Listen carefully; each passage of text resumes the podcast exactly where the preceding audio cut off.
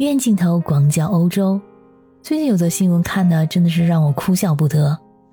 有这样一种智能头灯，可以感应人的动作，戴在头顶上，只要佩戴人一动，灯就自动点亮。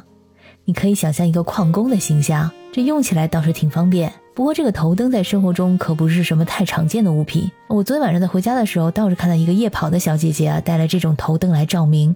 这也能理解，对单身女性来说，大晚上在一些比较黑暗的地方亮堂一些也比较安全。或者说，比如你在郊区露营等等，晚上没有照明，带个头灯啊，这都可以理解。但是在自己家里带个头灯生活，这真的有点匪夷所思了。而且这个事儿还不是发生在没有供电的穷乡僻壤，而是在英国的首都伦敦。有这么一家人呢，居然带着头灯生活了半年多。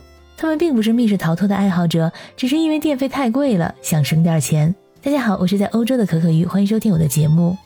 这一家四口人呢，父亲五十三岁，在一家银行上班；母亲四十九岁，是一位瑜伽老师；两个儿子分别是二十岁和十四岁。从父母的工作来看啊，这家人的收入应该还是可以的，并不是在社会最底层要领救济金的那种。他们一家居住在英国伦敦北部的巴尼特区。之前的电费账单呢是一个月一百四十英镑，大概是一千二百人民币。这个费用属于一个正常的范围。但是从今年六月份开始，他们的电费涨到了三百二十英镑，大概是两千七百人民币，涨了两倍还多。这对于这个家庭的开支来说有点吃力。这位父亲也是相当有才啊，面对暴增的电费账单，他想出了一个家中无电的政策，就是。晚上不开灯，家里所有人呢都带刚才我们说的那个头灯照明。在晚上啊，不管是你读书、洗碗、晾衣服，还是做瑜伽等各种活动，都是靠着头顶的那束光来完成的。这个画风实在是有点诡异，仿佛是在玩一场漫长的密室逃脱。没有其他光源，只有一束微弱的光线来指引你。这位父亲还说啊，他们好像回到了十八世纪。我觉得十八世纪应该都亮堂的多，起码还能点蜡烛吧。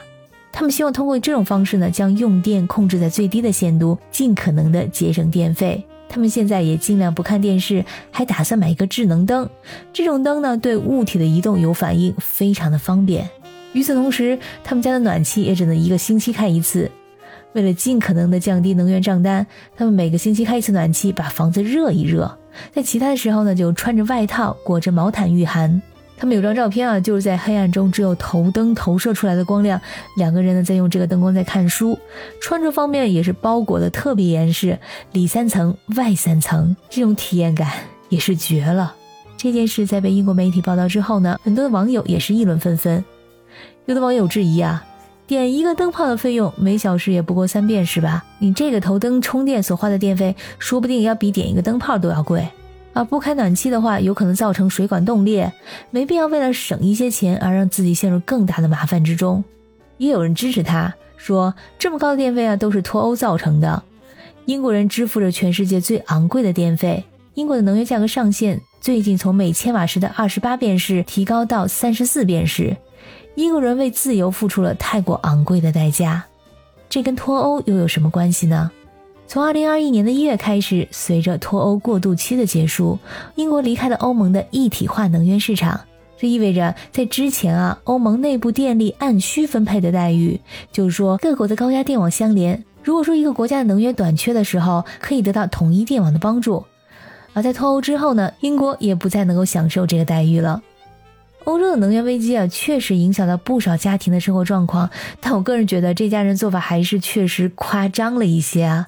虽然说现在电费涨了两到三倍是一种常态，大家都知道要尽量的节约用电、用暖气，但是这摸黑带头灯生活还是太匪夷所思了，而且这样也很伤眼睛吧？还是不要这么极端，少开几盏灯可以，实在没必要把家里啊搞得跟鬼屋似的。当然，新闻之所以成为新闻，也是因为它的罕见性。这并不代表现在英国人生活的常态。英国政府呢，将在今年冬天花费五百五十亿英镑，对众多家庭呢实施能源补贴，为中低收入的家庭减免部分电费以及天然气费的账单，来解决他们的燃眉之急。为了节省暖气和电费啊，除了带头灯之外啊，还有人想出了这样一个聪明的办法，那就是去图书馆取暖，来节约家里的暖气费。很多图书馆已经扩大了服务范围，他们开设食品银行、捐赠衣物、延长开放时间以及提供热饮，来帮助那些在物价上涨中苦苦挣扎的人们。而目前不少图书馆已经举步维艰，由于成本的飙升呢，不得不大幅度的削减开支，正在考虑裁员、削减服务和藏书数量等等。甚至有些都干脆打算关门大吉。感谢你收听本期的鱼眼镜头我是主播可可鱼我们下期再见。